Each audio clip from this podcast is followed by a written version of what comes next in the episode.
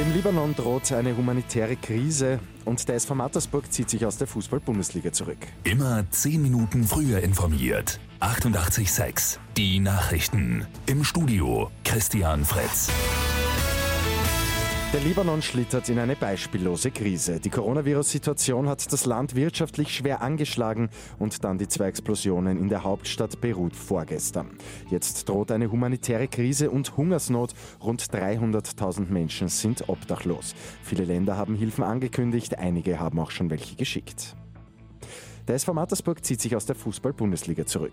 Der Hauptgeldgeber Kommerzialbank Mattersburg ist ja wegen eines Bilanzskandals geschlossen worden. Somit fehlt dem SV Mattersburg das Budget, um weiter professionell Fußball zu spielen. Der Verein hat einen Insolvenzantrag gestellt.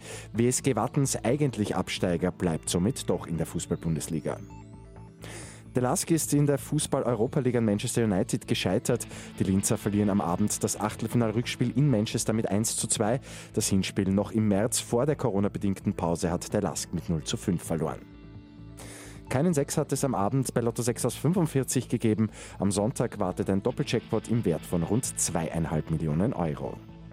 Und Campingurlaub erlebt durch Corona einen Aufschwung. Die gute Nachricht zum Schluss. Viele fühlen sich im eigenen Zelt oder Campingwagen sicherer. Im Vergleich zu den anderen Nächtigungsmöglichkeiten steht der Campingurlaub sehr gut da.